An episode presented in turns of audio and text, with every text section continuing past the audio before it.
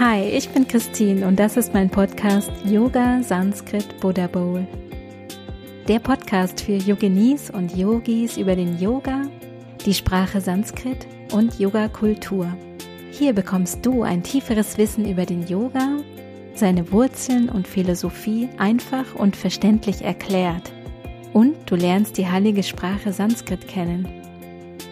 Und die Buddha Bowl? Hier werfe ich einen Blick auf die Kultur, die sich rund um den modernen Yoga von heute entwickelt hat.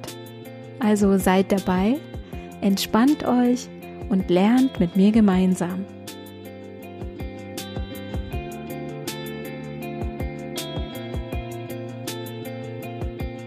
Swagatam!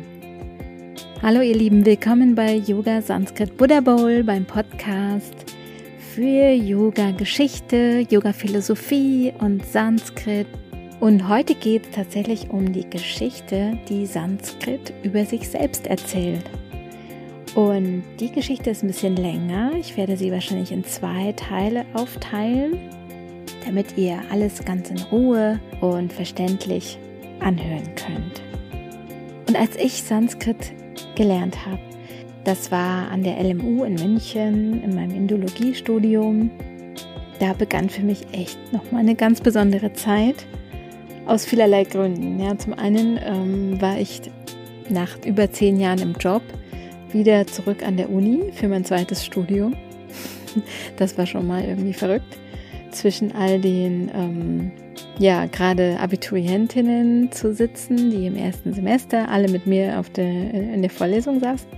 Und zweitens war ich schwanger mit meiner Tochter. Und ja, das ist natürlich sowieso eine besondere Zeit und diese Kombination aus ein völlig neuer Lebensabschnitt beginnt, ähm, wenn man Mama wird und wenn man im ersten Semester ist, finde ich eine echt reizvolle Kombi.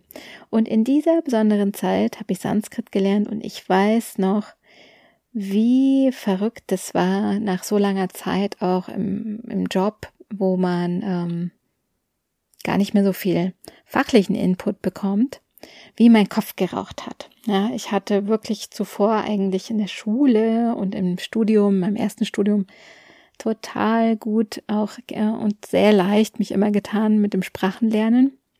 Meine erste Fremdsprache in der Schule war Russisch und dann Englisch und dann im Studium habe ich auch noch mal Französisch gemacht und Spanisch. Ah ja, und Latein habe ich auch noch in der Schule gemacht. Also, ich habe mich immer leicht getan.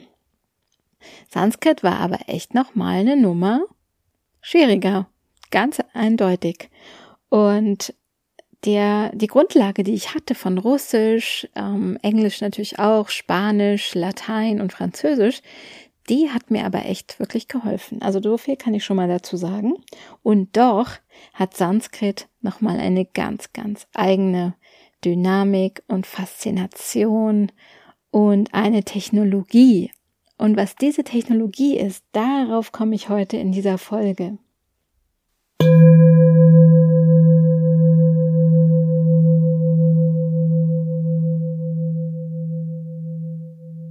Yoga Sanskrit Buddha Bowl, der Podcast rund um Yoga und Sanskrit. Und warum spreche ich heute über Sanskrit? Weil ich meine Sanskrit-Leidenschaft einfach gerne weitergeben möchte und euch ermutigen möchte, Sanskrit zu lernen.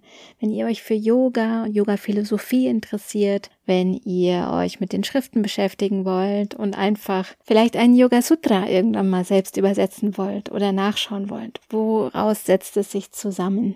Sanskrit ist einfach die Sprache des Yoga und du kriegst dadurch, dass du dich mit Sanskrit beschäftigst, ähm, in deinem Swadhyaya, kriegst du einen tieferen Zugang zu den Wurzeln und auch zur Tradition. Und das ist wirklich eine ganze Faszination. Mal sehen, wie es dir geht, wenn ich dir diese Geschichte heute erzähle. Warum denn überhaupt Sanskrit? Sanskrit die heilige Sprache, die Sprache des Yoga, eine geheime Sprache, früher nur für Brahmanen und männliche Mitglieder der Brahmanenkaste sozusagen verfügbar und auch weitergegeben, eine sehr komplexe Sprache, eine magische Sprache. Es wird auch oft gesprochen von einer ganz bestimmten Magie oder von einem Ursprung einer Magie, die in den Sanskrit-Mantren liegt. Und es gibt die Vorstellung, dass alle Sanskrit-Laute zusammen die Kraft haben, das Universum zu erschaffen und zu transformieren. Vielleicht habt ihr das auch schon mal irgendwo gehört und gelesen. Aber mir fiel es immer schwer zu verstehen, was damit gemeint war. Also die Kraft haben, das Universum zu erschaffen. Was hat die Sprache mit dem Universum zu tun? Und im Klang vom Sanskrit steckt das ganze Universum. Wie, wie kann man das verstehen?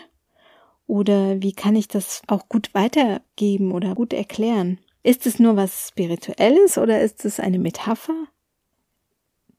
Und letztens hörte ich eine wundervolle Geschichte über Sanskrit von meinem Professor Varun Khanna, einem absolut genialen Sanskrit-Professor.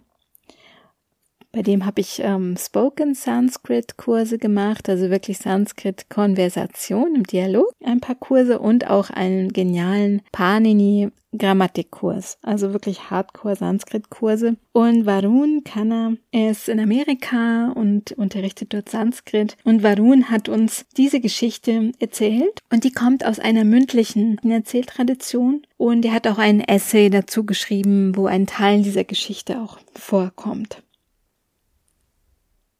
Und bevor ich jetzt mit dieser Geschichte starte, nimm noch mal einen tiefen Atemzug und atme einmal komplett aus, mach dich leer und atme tief ein. Dein Gehirn braucht jetzt die frische Luft. und dein Körper freut sich über frische Energie.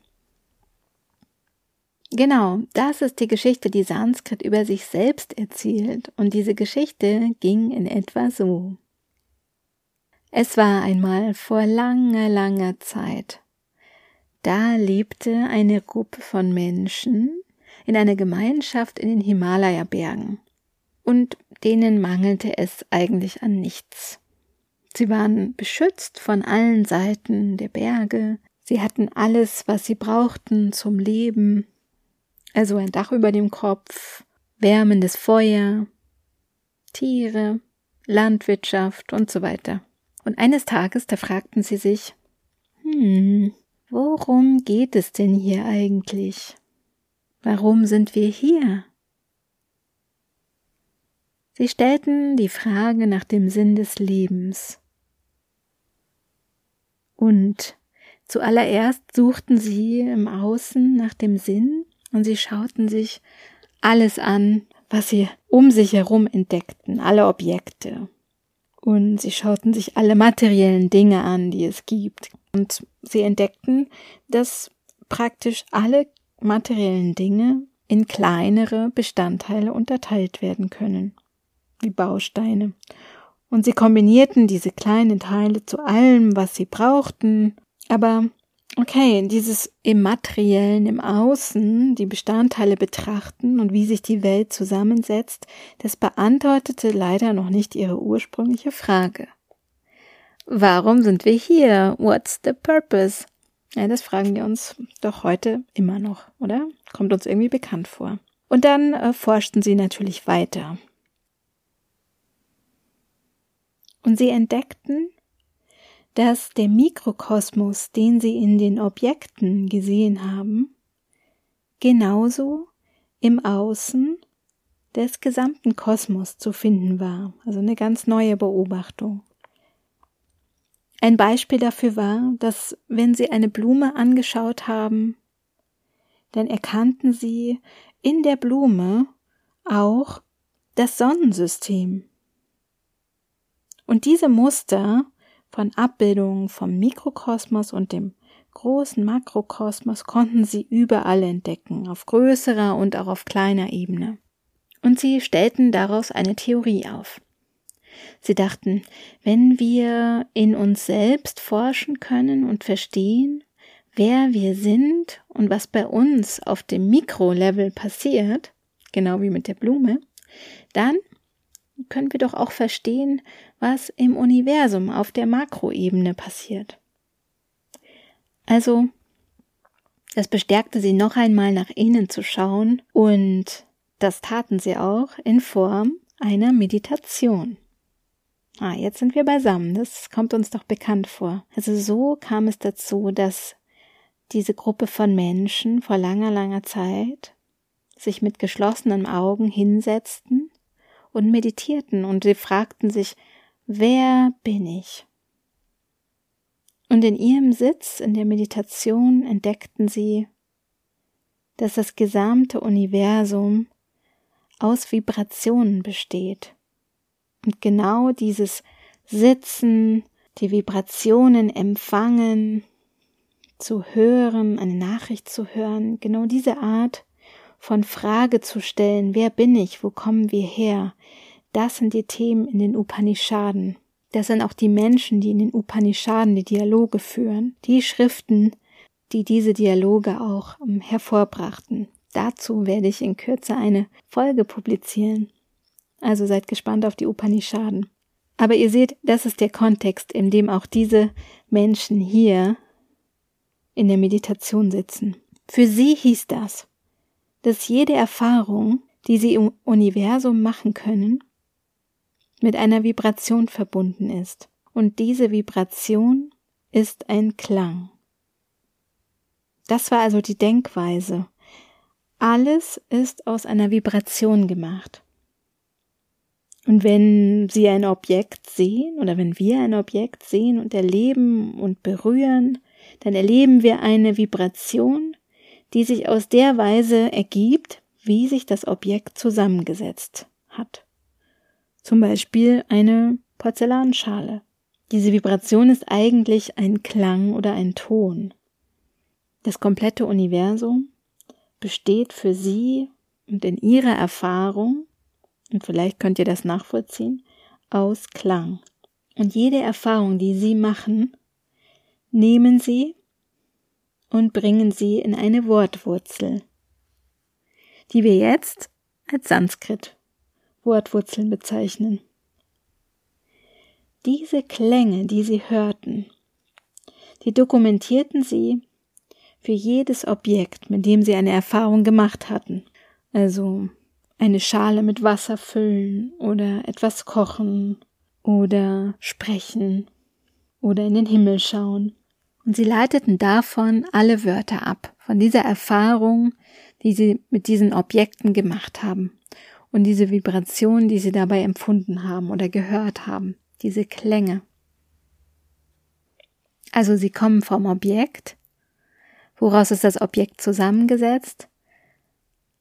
Im Universum ist jede Erfahrung eine Vibration und diese Vibration ist für sie wie ein Klang und so kommen sie vom, von der Erfahrung über die Vibration, über den Klang zu einer Verbwurzel die diese Erfahrung bestmöglich ausdrückt. Ihr wisst vielleicht schon, dass Sanskrit eine Sprache ist, die auf Wurzeln basiert. Das heißt, Wurzeln sind jede Menge kleine Klangkombinationen, wie wir eben auch gehört haben, die wie so kleine Einheiten oder Container sind, die jeweils eine bestimmte Bedeutung haben. Also jede Wurzel ist ein kleiner Bedeutungscontainer. Zum Beispiel die Wurzel pa ist ein Container mit einer Bedeutung für trinken. Die Wurzel pa bedeutet trinken. Oder die Wurzel da bedeutet geben. Die Wurzel gam bedeutet gehen und aus diesen Wurzeln und Containern können wir unendlich viele andere Wörter bauen, die sich um diese, um diese Bedeutung drehen. Also hatten Sie jetzt diese Wurzeln in der Geschichte. Sie haben diese Wurzeln festgelegt und diese Wurzeln haben Sie in Ihrem Sitz der Meditation entdeckt als Vibration und als Klang und Sie fanden, das ist eine Möglichkeit, nicht nur mit den anderen, sondern auch mit uns selbst zu kommunizieren und zu verstehen, was es in der Welt gibt und wie alles zusammengesetzt ist. Und warum es all das gibt. Naja, Und sie fingen an, aus diesen Wurzeln auch Wörter zu bilden. Und für sie war es dann so, wenn sie Sanskrit sprachen, dann reproduzierten sie genau diese Vibration, die schon in jedem Objekt enthalten war. Das heißt, was sie da gemacht haben, war, wenn sie ein Sanskrit-Wort sprechen, dann manifestieren sie auch ein Objekt, über das sie sprechen, in einer bestimmten Form von Klang und durch Vibration, durch die Aussprache und die Töne, die aus dem Mund kommen. Und das ist eine Art von Technologie, die wir eigentlich alle beherrschen, oder? Also auch in unserer Muttersprache.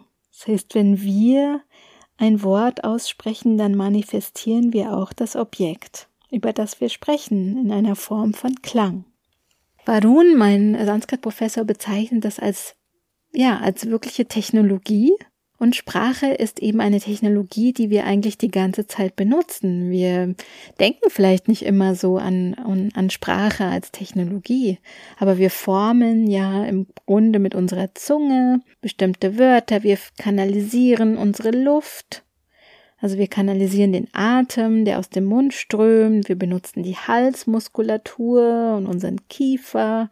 Und es ist ein irre komplexer Vorgang mit tausenden, ja eigentlich tausenden Kombinationen. Und in diesen Kombinationen transformiert sich dann eigentlich durch Sprache auch unser ganzes Universum, dein Universum, mein Universum.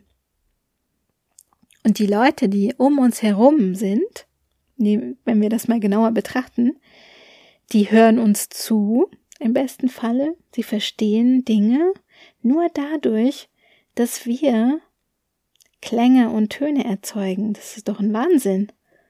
Und die Leute handeln danach. Oder auch Tiere, die uns verstehen. Also ich kann meinem Hund sagen, dass er sitzen soll. Oder dass er mir was holen soll. Und das funktioniert nur durch Sprache.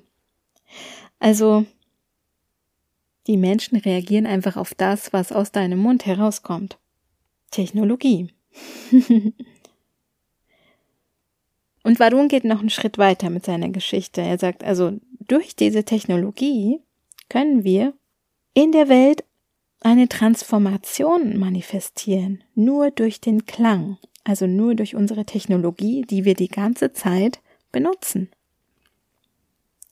Und wenn wir zurück zu dieser Geschichte gehen, zu den Menschen, zu den Rishis in der Zeit, diese Menschen, die Rishis, die Weisen, die Seher, die die Vibrationen wahrgenommen haben, die wollten ihre Technologie und das Potenzial der Technologie natürlich so hoch wie möglich ausschöpfen.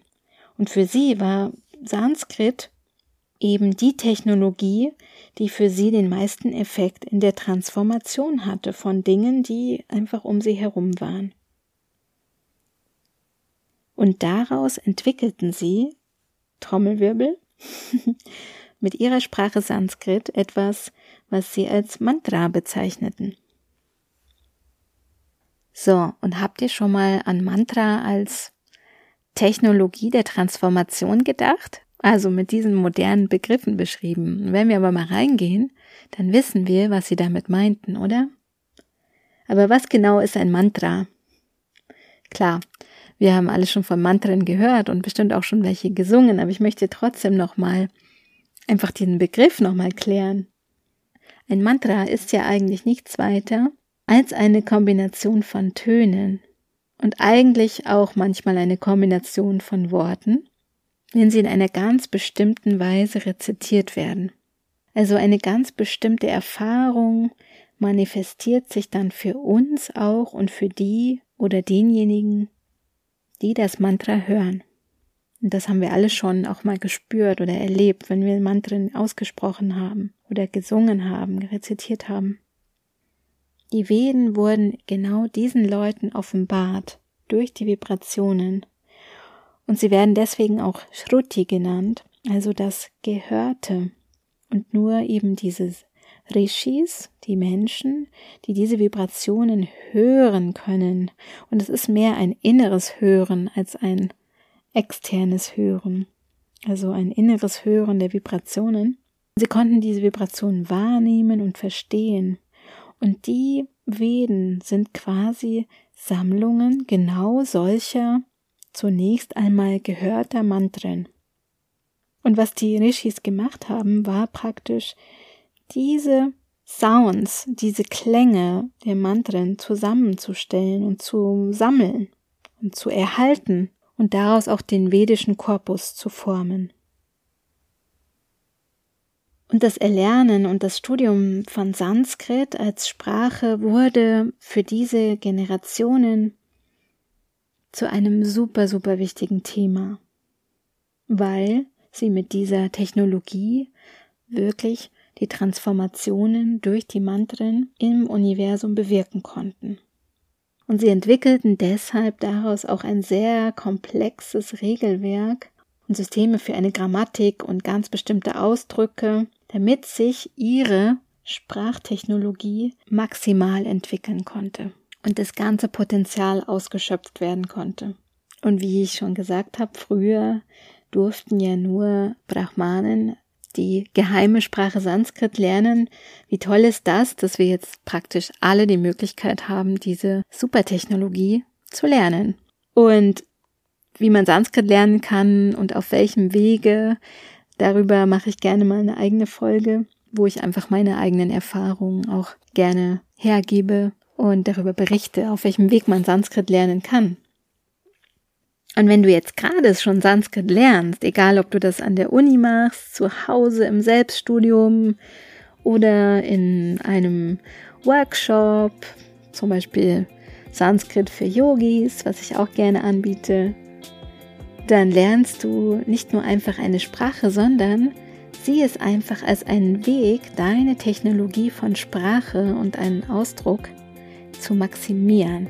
Denn beim Lernen von Sanskrit eben weil es auf Wurzeln basiert, schaust du wirklich unter die Motorhaube sozusagen einer ähm, Technologie oder einer Sprache und du bekommst die Möglichkeit zu verstehen, wie eine Sprache wirklich funktioniert. Es ist nicht nur eine Sprache, die du durch Vokabeln oder durch Dialoge lernst, sondern du schaust wirklich, wie diese Technologie funktioniert und auch die anderen Sprachen, die du schon gelernt hast, die kannst du dadurch auch besser verstehen oder auch noch mal ganz anders betrachten. Das ist auf alle Fälle mal meine Erfahrung. So, das war der erste Teil und ich möchte euch im zweiten Teil an einigen Wortbeispielen zeigen, wie genial Sanskrit wirklich ist.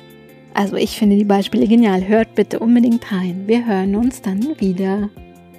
Vielen Dank, dass ihr dabei wart und Interesse für Sanskrit habt. Und bis zum nächsten Mal. Tanja Wadaha, Dankeschön.